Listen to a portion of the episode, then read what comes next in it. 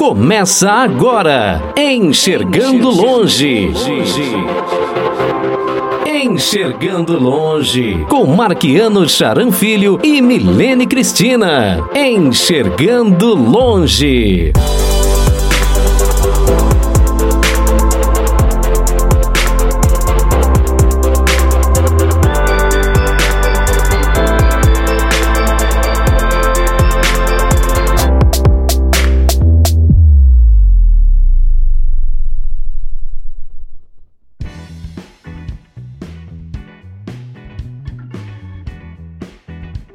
Olá pessoal, eu sou Marquiano Charan Filho, este é o canal Enxergando Longe, este é o podcast Enxergando Longe. E quero cumprimentar você que está nos ouvindo pelas rádios parceiras, Rádio Teletema, Rádio Católica de Carnaubal, Rádio Top Show e Rádio JFC, todas web rádios. Nossos programas são retransmitidos nessas rádios nos seguintes horários Rádio Teletema e Rádio Católica de Carnaubal, todos os sábados, da 1 às 2 da tarde. Rádio JFC, todas as quintas-feiras, das 3 às 4. E Rádio Top Show, todos os domingos, das 3 às 4. Se você ainda não se inscreveu no canal, o que, que você está esperando? Se inscreva no nosso canal, curta os vídeos que você gostar, compartilhe porque o YouTube vai saber que é um conteúdo relevante. Milene Cristina, a yoga é uma prática milenar e, e traz muitos benefícios para quem pratica. E hoje a gente vai falar da prática da yoga para pessoas com deficiência visual. Olá, pessoal do Enxergando Longe. Sejam todos bem-vindos ao nosso canal. Realmente, a yoga é uma prática sensacional. Eu tive o prazer de fazer yoga, praticar esses exercícios e realmente faz muito bem para o corpo, para a saúde.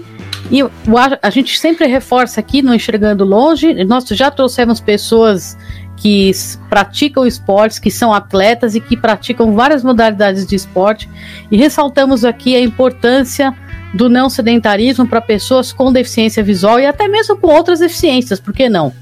Aliás, esporte é bom para todos, mas a yoga é nem é um tanto um esporte, é uma prática, como disse antes, né, uma prática milenar que ela traz benefícios sensacionais para nossa saúde, além de emagrecer um pouquinho, né?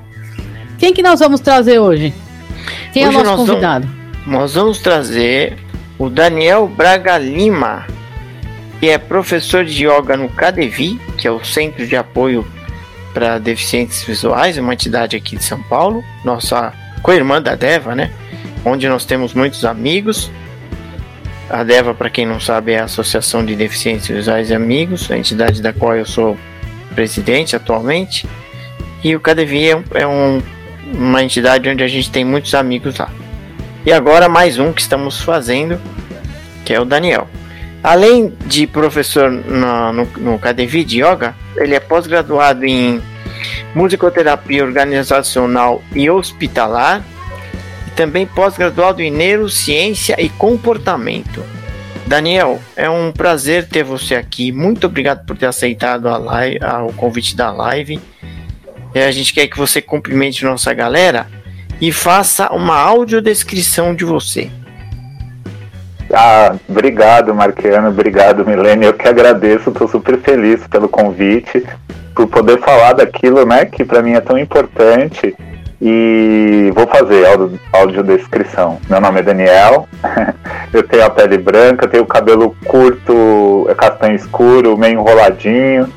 É, eu tenho os olhos azuis, tenho 1,70m de altura e peso 72 quilos. Eu, como o Marquiano falou, né, Milene, sou professor de yoga do KDV e trabalho também com musicoterapia, com a neurociência. E estou aqui para a gente conversar um pouquinho né, sobre essas práticas e a importância do trabalho do yoga também na inclusão, né? O trabalho com os deficientes, as pessoas que têm deficiência visual. Legal. Milene, sua audiodescrição, por favor. Bem, eu sou uma mulher de pele branca, nariz pequeno, boca pequena, pintada com batom vermelho, tenho olhos azuis, eu tenho cabelos loiros, lisos, até a, a, compridos até a altura dos ombros. Estou com um headset preto na cabeça, né? É, e tenho, estou usando uma camiseta com decote V. A camiseta é de cor azul com pintinhas brancas. E ela tem esse decote V bonito. Ok, eu sou um homem de pele branca, cabelos grisalhos, estou com um headset na cabeça, estou com uma camiseta branca e atrás de mim há uma parede branca com algumas medalhas. Daniel, quero começar perguntando para você como você iniciou na prática de yoga. Eu isso faz uns sete anos, tá? Aproximadamente sete anos. O que que aconteceu? Eu eu tive um casal de pais adotivos que ajudaram minha mãe me, me criar. E há sete anos atrás essa minha mãe adotiva ela faleceu né? E ela e estava casada com esse meu pai adotivo há 55 anos. Então foi muito difícil para o meu pai, né? Esse momento. E naquele momento eu tive que começar a buscar coisas para ficar com ele e ocupar a mente dele.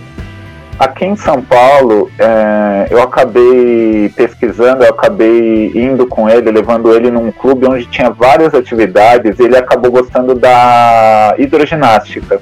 Aquilo fez muito bem para ele enquanto ele fazia hidroginástica, nesse mesmo ambiente estavam tendo práticas de yoga. E aí, enquanto meu pai fazia a, prática da hidroginástica, eu ia lá e praticava o yoga.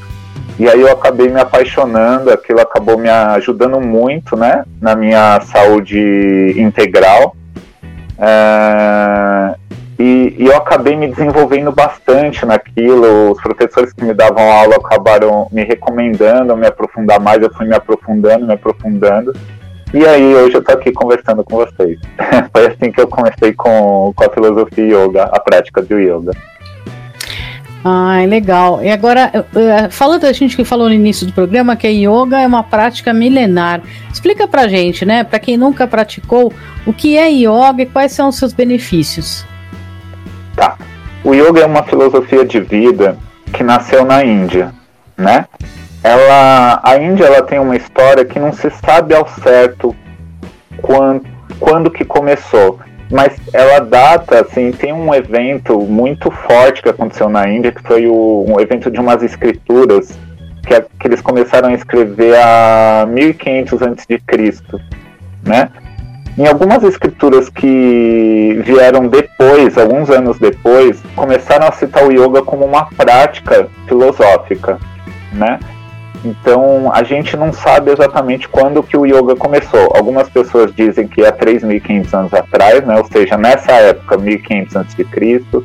Alguns estudiosos dizem que há mais de 5 mil anos, então não se sabe direito é, quando começou mas virou uma das uma hoje em dia a gente reconhece na cultura da Índia seis filosofias é, oficiais, né, filosofias de vida lá na Índia. Uma delas é o yoga.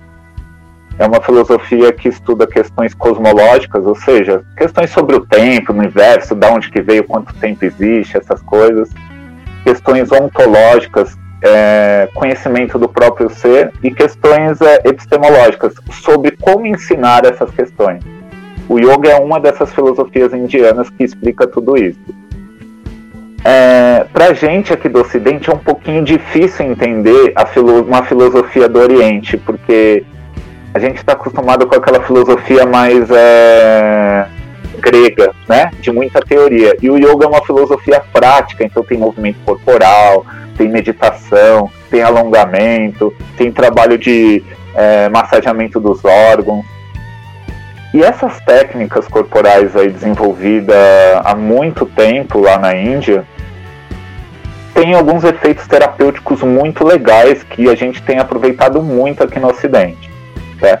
Então, na minha, no meu TCC da pós-graduação em neurociência, eu falei sobre o yoga e eu perguntei para os meus alunos, inclusive os alunos do KDV com deficiência visual, quais eram os benefícios que essa prática estavam levando para a vida deles, né? e que são muitos relatos. Então, assim, pessoas que tinham depressão falaram que se sentiam mais aliviados. É, alguns deles falaram que o estômago começou a funcionar, a digestão funcionar melhor. Dá uma sensação de paz e plenitude. Então, para quem tem é, ansiedade, também ajuda bastante. Fortalecimento do corpo, ajuda no equilíbrio, no alongamento também do corpo físico e uma mente mais estável, né, mais equilibrada. As técnicas dessa filosofia yoga, elas ajudam em tudo isso e muitas coisas que a gente ainda tá para descobrir, porque a ciência está investigando isso, né? Inclusive alguns achados dentro da neurociência muito impressionantes, assim, no fato de meditantes, porque a meditação ela faz parte do yoga também, né? É uma das dos angas, né? Uma das partes da prática do yoga. E eles. E... Ele, pode falar, pode falar, Marcelo. Pode, pode completar, pode completar. Não, eu ia completar falando que eles, eles investigaram o, alguns praticantes muito avançados de yoga que tinham muitas áreas de meditação e vi, conseguiram visualizar que eles alteraram a forma de trabalhar do encéfalo, do cérebro deles. Trabalha de uma forma diferente da gente que não faz esses trabalhos tão profundamente quanto eles. Certo, mas assim, na prática, você falou da meditação, que a meditação é, faz parte da yoga. Mas na prática, são um conjunto de exercício. Como é isso na prática? Essas técnicas envolvem o quê? Uhum nós temos assim é, duas o yoga é dividido em duas partes tá? A parte prática que é aquelas técnicas corporais que a gente vê vamos fazer uma aula de yoga? Vamos. Então existem várias coisas ali que eu vou falar agora. E fora isso a gente tem outras é, comportamentos do yoga que a gente segue no dia a dia. Quando a gente fala do yoga da prática do yoga a gente faz técnicas corporais de fortalecimento, flexibilidade e, e, e equilíbrio. Né? Então a gente exercita isso a partir do nosso corpo físico. Existem trabalhos de massageamento dos órgãos internos e purificação de mucosas que a gente faz. É, trabalhos de limpeza, de purificação das mucosas nasais, dos olhos, dos órgãos internos. Existem trabalhos de controle de respiração, né, que são os chamados os pranayamas, a disciplina do prana, a tradução do sânscrito para o português, pranayama são técnicas respiratórias que significa disciplina do prana. É, a gente trabalha também uma coisa chamada pratyahara, que é a abstração dos sentidos. Então, como mentalmente eu consigo observar essas sensações de frio, por exemplo, de calor, sensações emocionais e conseguir observar isso sem reatividade, para gerar um trabalho de autoconhecimento e conseguir ter controle sobre essas sensações. Essas técnicas do yoga ajudam nisso também. E isso, nisso envolve muita meditação. E aí a gente trabalha muito a relação, a meditação trabalha muito a relação da mente com o corpo, através da autoobservação. A gente tenta se superar a cada técnica, mas sempre respeitando os nossos limites. Sempre respeitando, porque quando você respeita o seu limite, você exerce a autocompaixão. Então você tenta se, se superar, evoluir com autocompaixão, dentro do prazer, sem forçar, sem machucar. Isso é um exercício para a mente. Consequentemente, a gente gera um estado mental não reativo, no nosso dia a dia. Ou seja, quando acontece alguma coisa comigo que gera uma emoção, eu tenho uma mente treinada para observar aquilo e dessa forma conseguir tomar as ações de uma forma não reativa, mas sim com consciência lúcida e presente. Deu para entender mais ou menos? Sim, sim perfeito. Sim. Mas é, ainda se falando do, do pranayama, é uma coisa que me chamou a atenção lá na, na, no yoga, quando eu pratiquei, Conta pra gente como é que é essa técnica de respiração, porque ela, ela é sensacional, né? Realmente ela é descongestionante. Para mim foi muito bom. Mais ou menos, conta um pouquinho em linhas gerais como é que funciona. Sim. O, os indianos, eles acreditam que existe uma é, não tem uma palavra que traduz por português, tá? Que é, que é exato. A palavra que a gente usa é energia, mas para eles não é energia, é um negócio chamado prana. Uhum. Tá? É uma coisa que existe. E a respiração, ela controla esse tal de prana. Esse prana, para eles, é uma energia vital que, que dá essa sensação de vitalidade e disposição no nosso corpo na, e na nossa mente. A gente, normalmente, no nosso dia aqui, a gente usa muito essa parte respiratória do tórax, a caixa torácica para respirar, que é a parte alta respiratória no peito, acima do peito, acima do pescoço. Quando a gente treina o pranayama, a gente exercita tentar utilizar 100% da nossa capacidade pulmonar. Então a gente, nesses pranayamas, a gente aprende a utilizar não só essa parte alta, abaixo do pescoço, que é o peito, respirar com o peito, abrindo o tórax, a gente utiliza a região do baixo ventre. Na inspiração, a gente projeta a barriga, o abdômen para frente.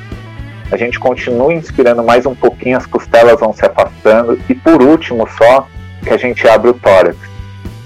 E na exalação do ar acontece a mesma coisa. Você relaxa o tórax, as costelas vão se fechando e por último você projeta a barriga o abdômen para dentro. Nisso, você utiliza 100% da capacidade pulmonar. E quando você consegue utilizar isso no seu dia a dia de, de maneira natural, eu percebo que a nossa vida muda. Os relatos dos alunos, a vida muda. Por quê? Porque você fica com mais. A, o seu metabolismo aproveita mais a energia, é, energia do corpo. Ou seja, o ar ele é energia. Então ele aproveita mais essa energia do ar consequentemente você sente menos fome, porque comida também é energia. Se o seu corpo está utilizando bastante o metabolismo de energia do ar, ele sente menos vontade de colocar mais energia para dentro dele, como a comida, por exemplo. Então você se sente mais disposto, você se sente menos ansioso, só por respirar melhor. Então a vida da gente muda, a gente fica mais disposto, e, e, isso é impressionante. Por isso que as pessoas relatam muito essa coisa. Nossa, Daniel, eu tinha síndrome do pânico, eu tenho. De repente eu entro no elevador. Quando eu começo a sentir um ataque cardíaco, por exemplo, eu lembro do pranayama, eu começo a respirar com consciência. E aí aquilo passa. Então você treina a respirar com consciência, ou seja, não de forma automática, com consciência, aproveitando a maior capacidade possível do, do ar no seu sistema respiratório. Isso mexe com a sua mente, isso mexe com suas emoções. Você muda o foco para sua respiração, é isso? Seria mais ou menos isso? Isso, você respira com consciência, ou seja, você tem consciência do ato de respirar dentro da prática do yoga e você aproveita isso como uma meditação, ou seja, você treina a sua mente ficar focado na respiração. Foi isso que você falou, Marquiano é, com tanto treino, no seu dia a dia, esse sistema respiratório ele vai naturalmente é, trabalhando de uma maneira na qual ele utiliza, consegue utilizar 100% da capacidade pulmonar, trazendo mais vitalidade e disposição para o seu dia a dia, entendeu? Perfeito, perfeito. Milene? Então, mas é, e para o ensino da, da yoga para deficientes visuais, que é o que você está fazendo hoje aí no Cadevi, é, como é que é esse, é esse ensino? Porque eu me lembro, o yoga é muito visual, né?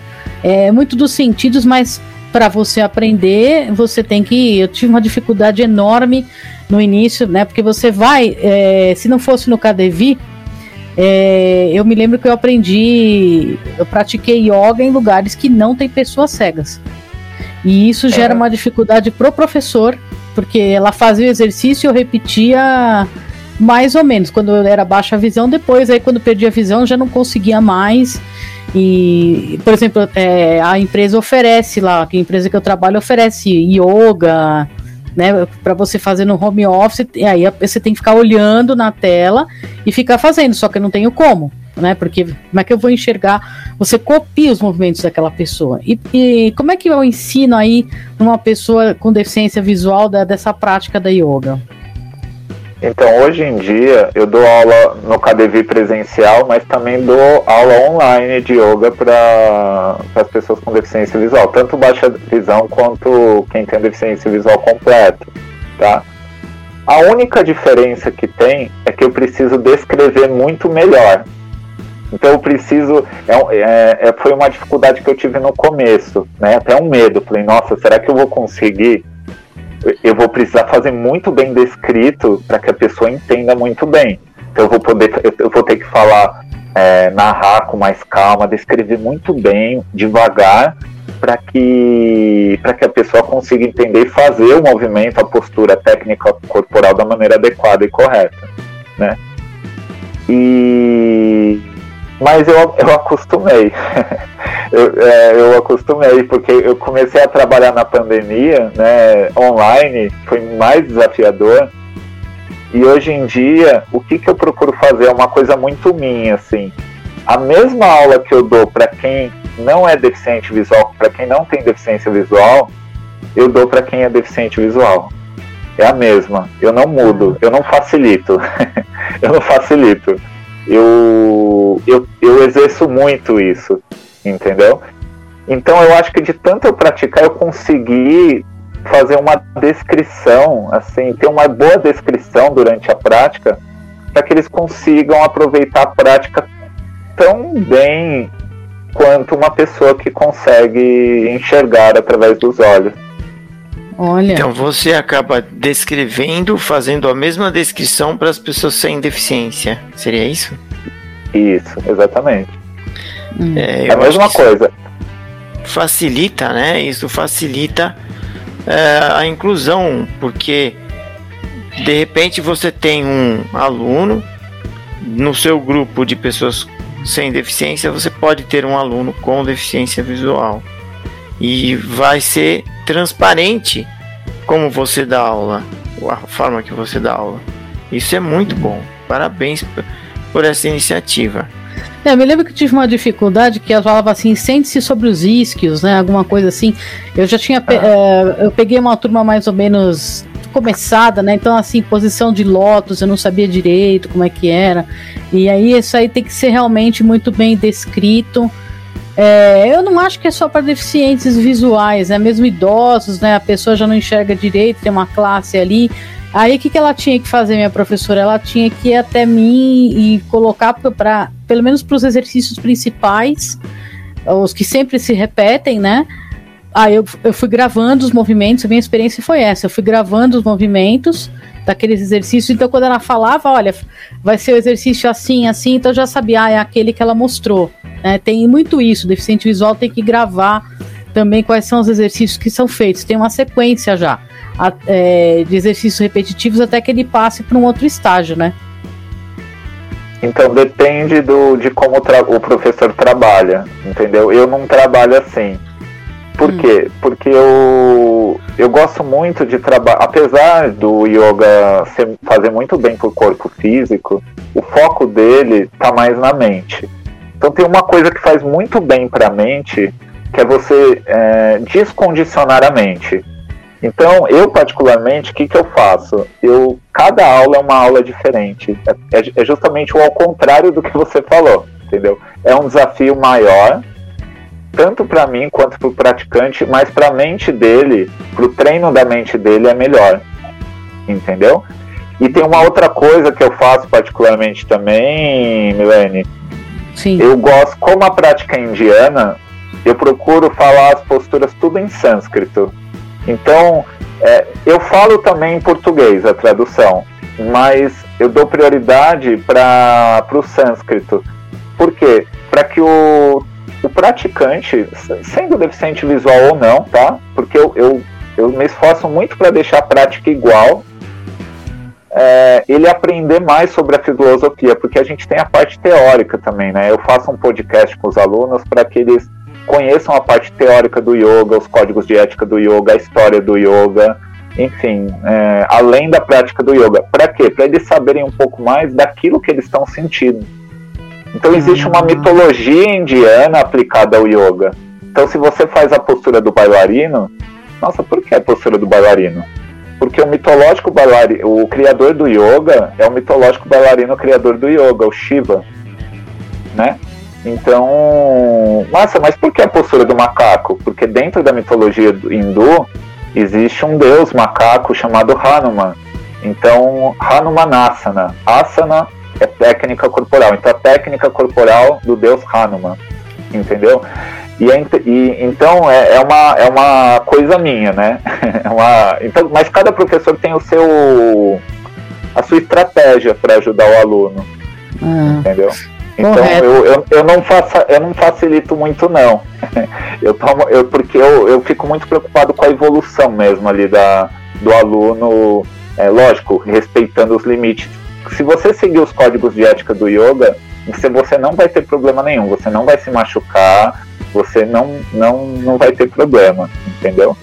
Então eu procuro ensinar tudo isso para os praticantes para excitar eles a querer sempre evoluir sempre evoluir, sempre se superar dentro do conforto e do prazer, dentro da autocompaixão. Então você falou é. que o yoga é uma filosofia de vida. Sendo uma filosofia de vida, isso em, é, também influi na alimentação? Existe uma alimentação recomendada? Como é que é isso? Sim. O, o, o, yoga, existem alguns códigos de ética do yoga, tá? Tem um que é o mais importante de todos, é, um termo em sânscrito chamado ahimsa. Eu não sei se, se vocês já ouviram falar. Ahimsa é, o, é a tradução para o português significa não violência. Tá? Uhum. Então por isso que quando a gente pratica yoga, a técnica corporal ela tem que ser dentro do conforto, ela não pode ser uma técnica violenta. Ou seja, você evolui dentro do prazer. Entendeu? E o que, que acontece? A alimentação de um, de um yogin, né? ou seja, aquela pessoa que segue a, a filosofia de vida yoga, ela costuma ser vegetariana por conta dessa, desse princípio de não violência. Então, ou vegana ou vegetariana. Só que é importante eu falar o seguinte: não é porque existe esse código de ética que uma pessoa que come carne ela não pode praticar yoga, ela pode tá? Então é importante deixar claro, é isso. Só que assim, você vai avançando dentro da prática do yoga, da filosofia, até onde você pode, até onde você consegue. Então assim, poxa, eu preciso comer carne porque o meu médico falou que eu posso, eu tenho que comer carne por algum motivo, por exemplo. Será que eu não posso praticar yoga? Não, você pode praticar yoga e você pode comer carne, não tem problema, porque o seu corpo nesse caso específico, precisa da carne. Tá? Mas a maioria das pessoas, os praticantes de yoga que vai avançando, costumam ser ou vegetarianos ou veganos, por conta desse primeiro código de ética do yoga, a filosofia. Então a influência do yoga na alimentação é bem isso que eu estou falando, deu para entender? Sim, sim. Sim. Perfeito. É, respeitar é. a individualidade, né? É, isso, isso. Inclusive a não violência tem muito essa coisa do respeito, né? O segundo código de ética do yoga chama Satya, que é verdade. Então, é...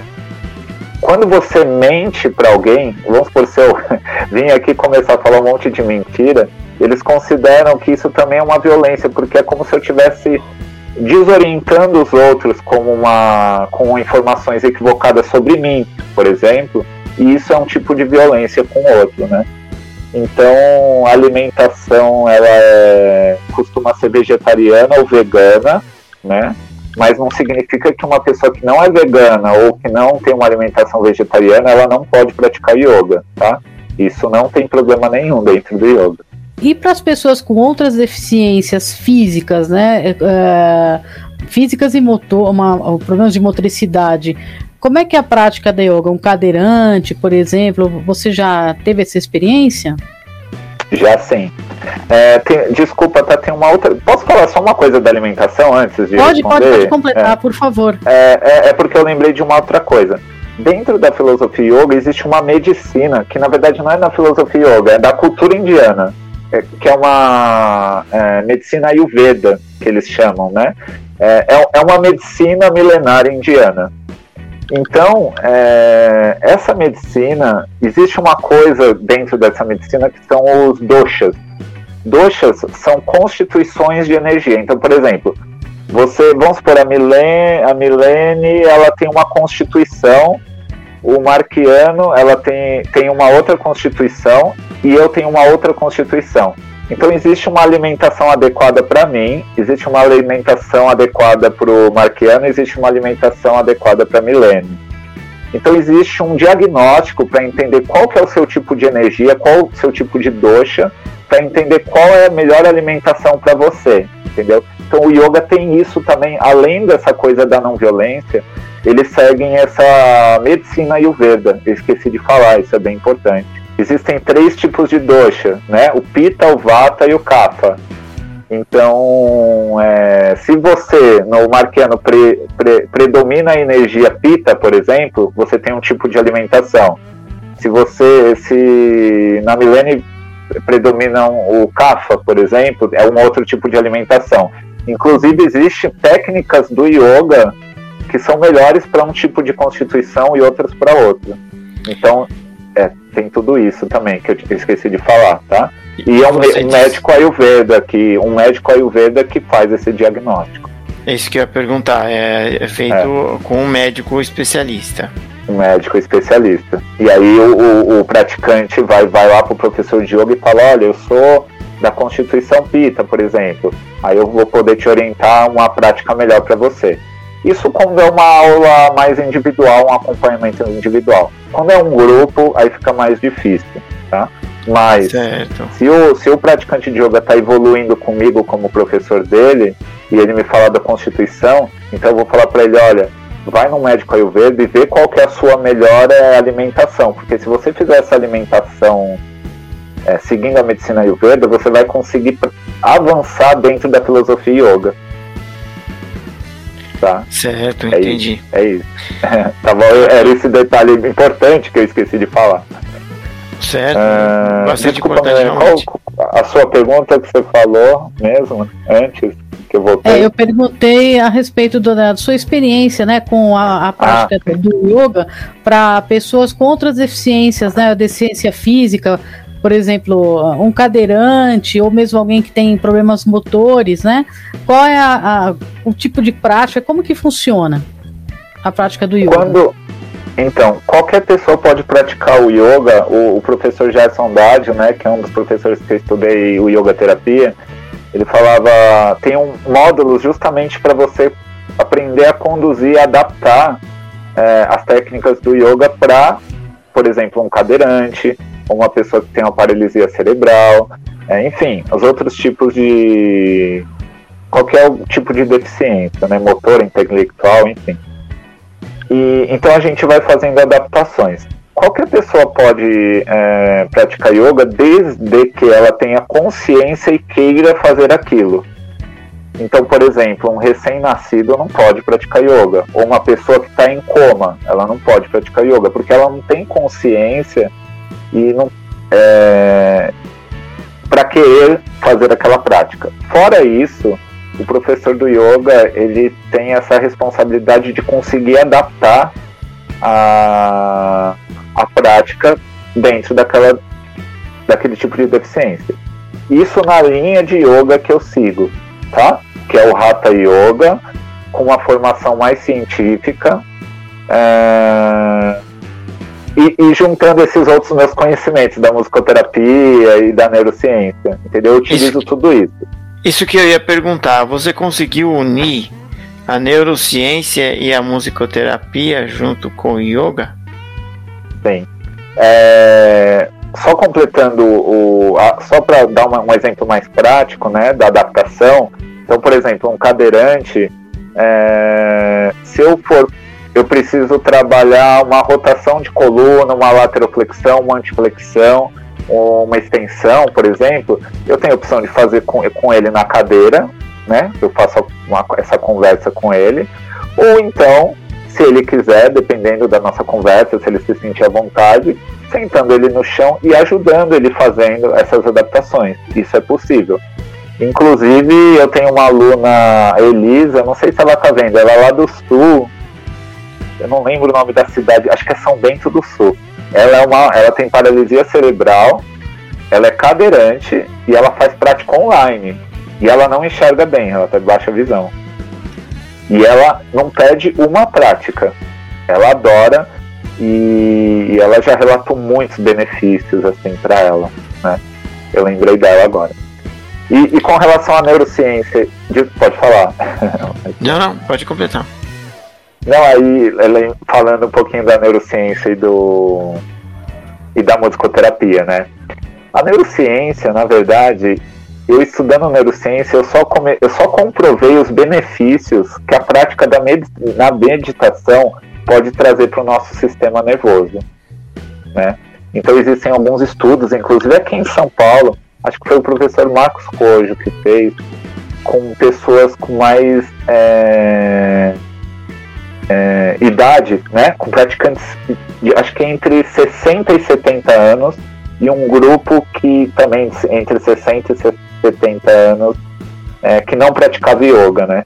Então, os praticantes de yoga mostraram um, um maior funcionamento nas sinapses neurais, nas células do cérebro, né?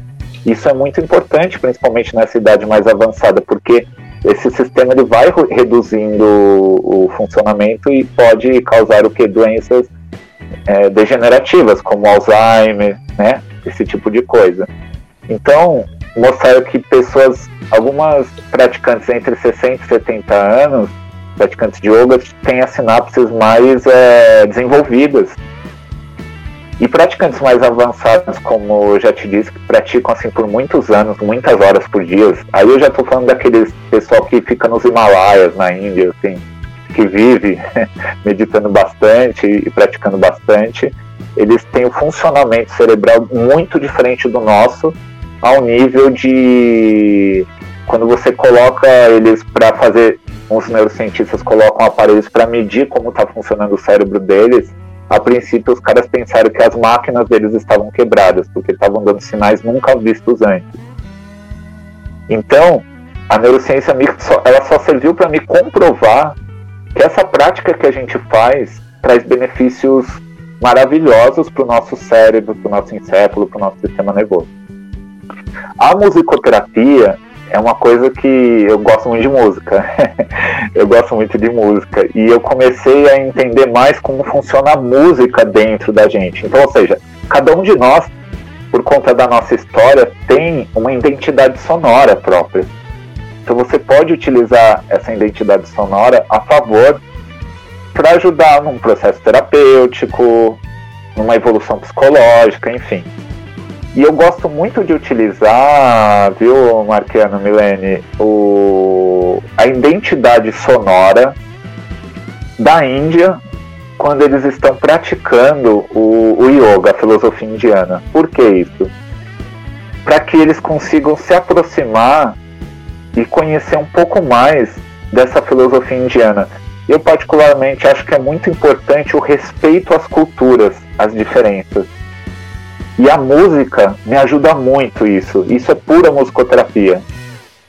Então por isso que eu ensaio com eles mantras indianos. Eu estou gravando um CD, tá? Isso é novidade aqui, ó. Ninguém sabia disso. Olha. eu, tô, eu tô gravando um CD com o pessoal deficiente, com o pessoal com deficiência visual de mantras indianos, que são os mantras que a gente usa na meditação. Ou seja, o nosso foco de atenção fica somente naquele mantra e a gente canta junto e a gente faz práticas de meditação lá no Cadevi, como teve em agosto, onde todo mundo cantava, meditava cantando os mantras.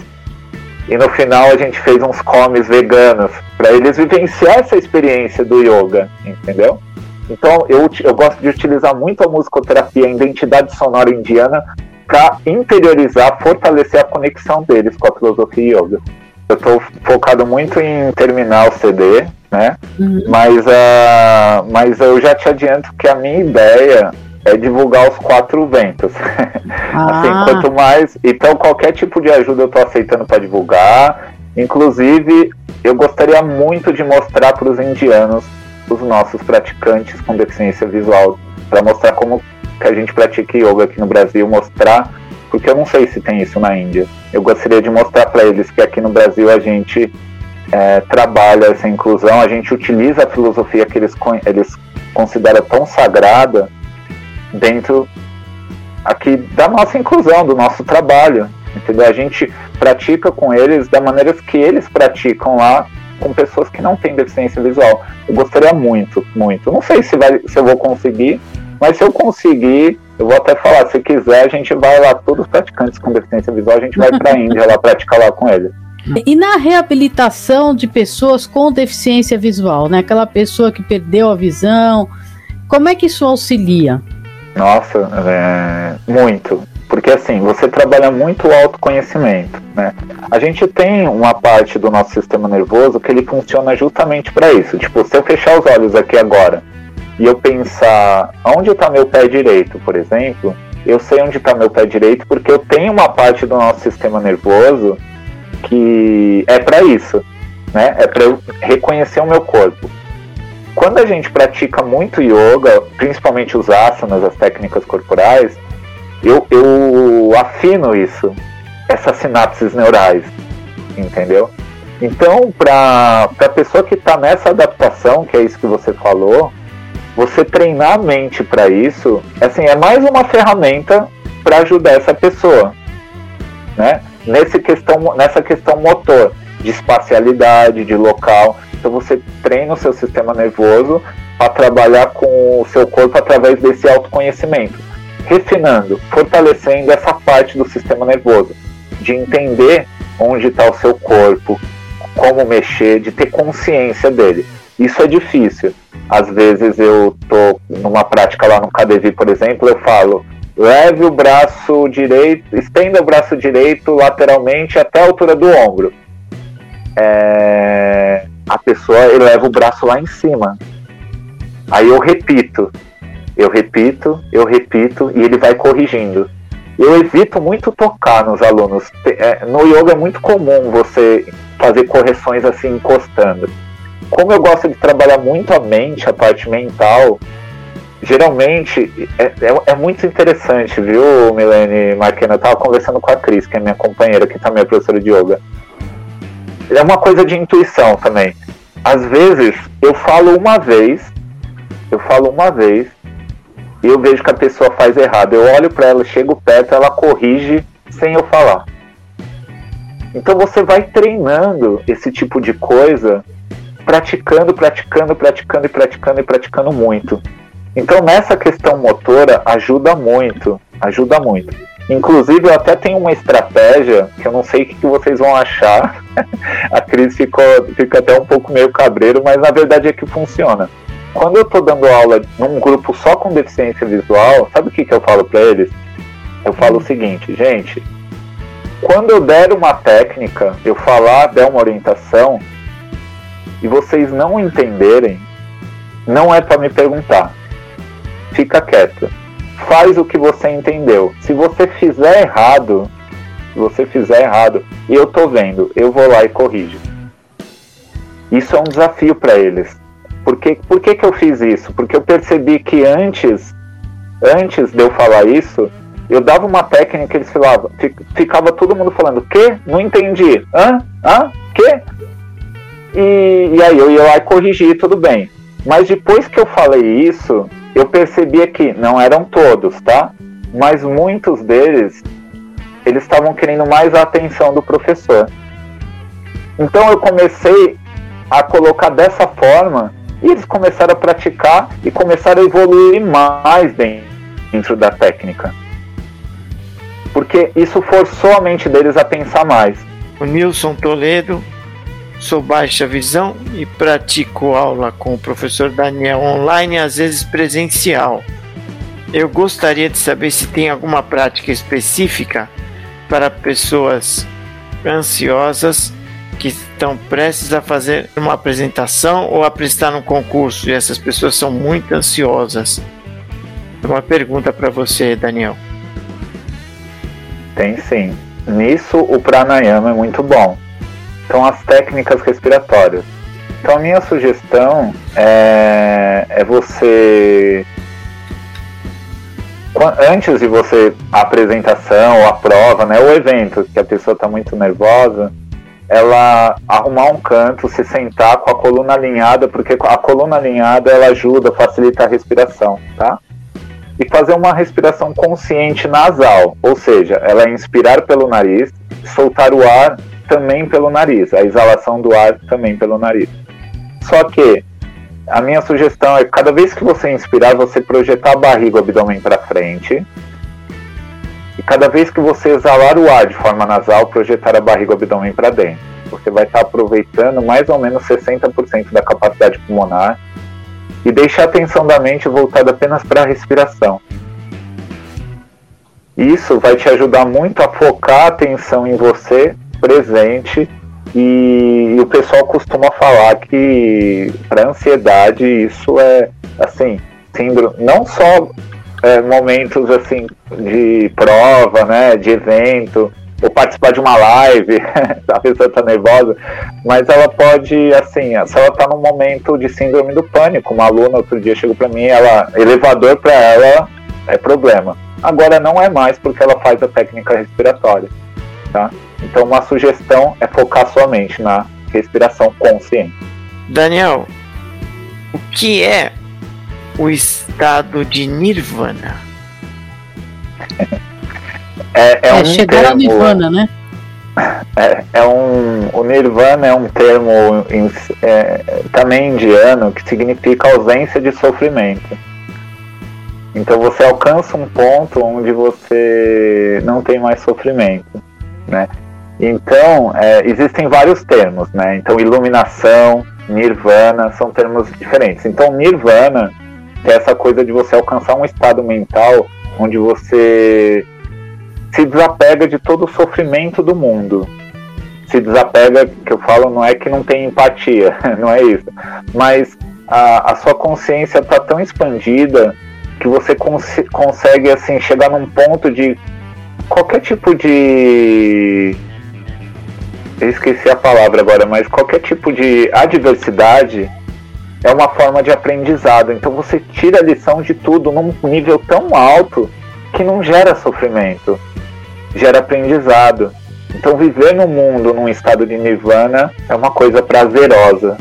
Tem uma outra, um outro termo que também é muito utilizado que eu acho que fica mais claro para explicar, que é o termo iluminação, né? Acho que todo mundo já deve ter ouvido, ou a, ou a maioria das pessoas, nossa, sei lá, o Buda encontrou a iluminação, né? Sim. E as pessoas falam isso, mas não entendem direito o que é. E a, e a coisa é um pouco mais simples do que parece. Porque o que, que, que, acontece? O que, que é uma mente iluminada? É uma mente que enxerga. Então, quando a gente estuda neurociência, a gente percebe o quê? Que muito do nosso comportamento, muito do, daquilo que a gente faz, fala, muitas das nossas ações vêm do nosso sistema nervoso de uma forma que a gente só vai ter consciência depois que fez. Então, vamos, por exemplo, alguém me ofendeu. De repente, eu, eu, quando eu vejo, eu estou ofendendo a pessoa, mas já estou ofendendo a mãe dela, estou ofendendo a cultura dela, entendeu? E porque a gente é muito, o nosso sistema nervoso ele é muito reativo a gente só enxerga isso depois. Uma pessoa que medita muito e ilumina sua mente é uma mente que consegue enxergar todas essas essas sensações que vêm dentro de você. Então isso dá uma oportunidade de você tomar um pouco de tomar posse da sua vida, ou seja, você fazer as coisas com consciência, com lucidez. Isso é uma mente iluminada, porque ela consegue enxergar tudo aquilo que ela está sentindo de tanto exercício que ela fez de autoobservação, autoobservação, autoobservação, meditação. Então eu tô lá com os alunos de lá no KDV, por exemplo, e, e fora do KDV também. Então a pessoa está numa técnica corporal, eu falo, observa a mente, observa as sensações do corpo, observa as emoções, sem julgar e sem analisar, exercitando uma mente não reativa, lúcida e presente, ou seja, uma mente iluminada, uma mente que enxerga. E que outras técnicas você recomenda além do yoga? Técnicas, é, é bom, eu tudo que faz bem para a saúde eu vou recomendar. Então vamos lá. É, eu recomendo eu, eu, tem uma outra coisa que eu gosto muito de fazer, tá? Não é todo mundo que sabe isso. Natação. Eu sempre gostei muito de natação. Eu nado todo dia. E é uma prática que. Ah, uma coisa importante. O yoga tem uma coisa que ele. Ele não sustenta. Ele não. Ele não. É assim, que é a parte aeróbio. Então, um praticante de yoga, ele precisa fazer alguma coisa aeróbio. O meu aeróbio é a natação. Mas tem gente que gosta de correr, tem gente que gosta de jogar futebol, tem gente que gosta de andar de bicicleta. Então, a, o yoga é uma prática que, na parte aeróbia, ela, ela não funciona. Então, a gente precisa fazer uma parte aeróbia, quem pratica muito yoga, tá? É uma, é uma coisa importante. Então, eu, eu, eu, eu dou uma sugestão de, de práticas aeróbias, certo? Que não vão te machucar, porque tem algumas práticas que machucam muito, né? Então eu gosto de natação. É, eu, eu, eu gosto muito dessas coisas do Oriente, né? Então Tai Chi Chuan. Tai Chi Chuan é uma coisa legal, assim, que, que eu gosto bastante. Mas sabe qual que é uma prática que eu vou mais recomendar aqui? Que é muito difícil da gente fazer? É a prática do perdão. Ah, essa é. Eu, eu, eu, eu sei que nem sempre é possível, tá, gente? Eu sei que nem sempre é possível. Mas eu, eu vou recomendar o seguinte: quando você, dependendo da sua situação pessoal, quando você vê que tem uma brecha que for possível, perdoa. Porque você vai tirar um elefante das suas costas e vai dar até vontade de viver, como diz um amigo meu lá, o Rivaí. A partir de que idade que as pessoas podem começar a praticar yoga e qual o pré-requisito que tem? O, eu conheci a minha companheira, Cristiane Zerbini, é, dando aula de yoga para criança de zero ano, tá? A Cris, ela tem várias formações, né? Ela é artista, plástica, educadora e tal, mas ela é especialista em é, yoga para... Ela dá aula de yoga para adulto também, mas ela, ela é especialista em yoga para crianças, né? Então eu conheci ela numa escola que é a Arte de Ser, que é uma escola de educação infantil aqui em São Paulo, que segue uma metodologia de ensino baseado na ciência do yoga. Então lá é de 0 a 5 anos. Eles têm yoga, a comida é vegetariana, eles têm meditação, as coisas. Eles seguem uma, o Kriya Yoga, né? Do, de um educador chamado Paramahansa Yogananda. Então, é, a idade pode começar do zero anos, não tem problema, é possível. Só que é importante falar que para a criança, a prática do yoga é uma introdução da filosofia na vida dela, tá? Então alguns pais eles caem na ilusão que assim, ah, a criança vai praticar yoga, então vai ser uma criança calma, menos ansiosa. O yoga para a criança não é para isso, tá? É mais para introduzir o yoga na vida da criança. E o pré-requisito, o único pré-requisito para praticar yoga é a pessoa ter consciência, ter ter consciência, lucidez para poder querer praticar o yoga. Então, como eu tinha dito anteriormente, né? Se a pessoa está em coma, ela não ela não pode, ela não tem esse pré-requisito, ela, essa pré-requisito da lucidez, da consciência. Nós gostaríamos que você deixasse uma mensagem e os seus contatos. Tá bom. Eu vou deixar os contatos primeiros e depois a mensagem. tá bom? Pois não. É, gente, o meu WhatsApp, porque eu acho que é o jeito que eu mais gosto de conversar, assim, de forma online, de contato, é o número 11 9 7839 3877. Pode me mandar mensagem, qualquer dúvida, eu tô aí. É, eu acho que o caminho é um ajudando o outro, tá? Então eu, eu gosto muito de compartilhar aquilo que me faz bem e, e, o que eu conheço. Isso me ajuda muito no meu desenvolvimento pessoal. Ah, meu Instagram é que eu, eu sempre esqueço, assim, mas o Instagram é daniel.bl, B de bola, L de Lima, ponto yoga, tá? Para quem quiser me acompanhar lá no, no Instagram. Posso deixar só falar rapidinho que a gente vai fazer uma prática no KDV? rapidinho. Dia 10 de dezembro, tá? 10 de dezembro, às 9 e meia da manhã, a gente vai fazer uma prática de yoga com meditação, com os comes veganos. é, prática de fim de ano, tá? Do, do, do yoga. Então pode vir quem enxerga, quem tem deficiência visual. É, é, a gente vai praticar e vai se aprofundar, vai fazer um, uma prática no yoga que chama Sat Chakra. Vocês vão conhecer lá o que é uma coisa muito profunda e bonita, tá bom? E eu dou aula todo dia online com um grupo de cinco professores. Eu, a Cristiane, a Nick, o Vini. É, a gente a gente dá aula todo dia também, tanto para vidente quanto para quem tem deficiência visual junto, prática junto, a mesma prática todos os dias, todos os dias assim, de segunda a sábado. Aí quem quiser entre em contato com você pelo WhatsApp. Pode repetir? E o WhatsApp é o número é 11, né? 97839 3877. Gente, nosso e-mail para encontrar para entrar em contato com a gente é o contato arroba enxergandolonge.com contato arroba enxergandolonge.com nosso WhatsApp 11 98163 8927 98163 8927 a página do nosso Facebook Enxergando Longe. Meu Instagram Marquiano C Filho. Lembrando que Marquiano é com KI o Instagram de Milene Cristina, Milene Cristina Cantora, e o Isso. Facebook Milene Cantora. Isso, exatamente. É. Gente. A mensagem final, posso deixar a mensagem? Ah, sim, por favor, por favor. Por é, favor. É, é, porque tem um, uma coisa que eu sempre falo para os meus alunos que é o seguinte. É uma coisa que eu aprendi com essas práticas do Oriente, né? É uma percepção que eu tive eles falam que a gente, nós seres humanos, temos várias necessidades, tá? Nós seres humanos temos várias necessidades. Mas tem uma necessidade que vem antes de todas. Eu, eu, eu, eu tenho essa impressão que eu aprendi com eles. Por algum motivo, o ser humano, antes de tudo, ele tem a necessidade de ser feliz.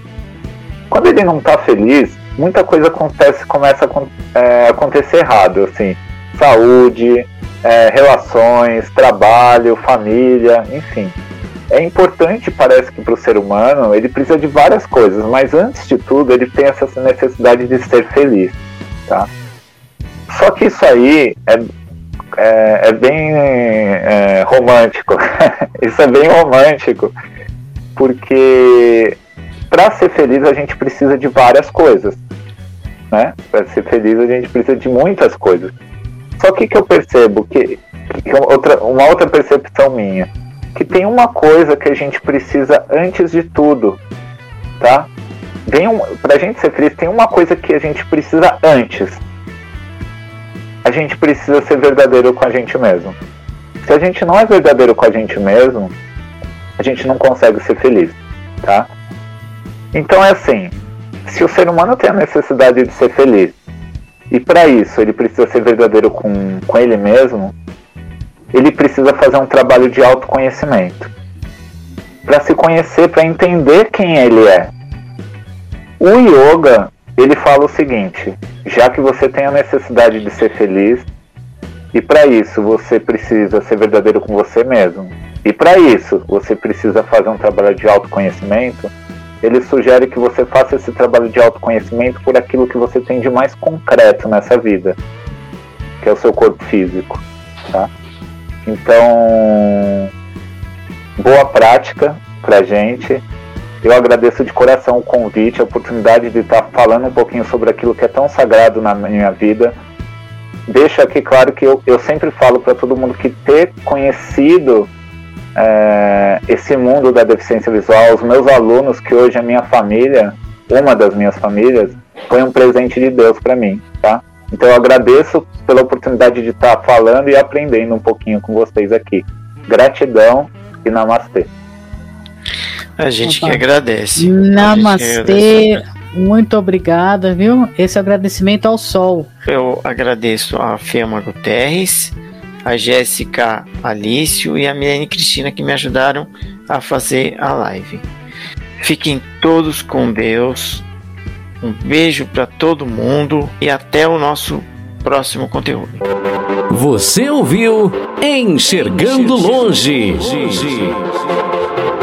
Enxergando Longe, com Marquiano Charan Filho e Milene Cristina. Enxergando Longe.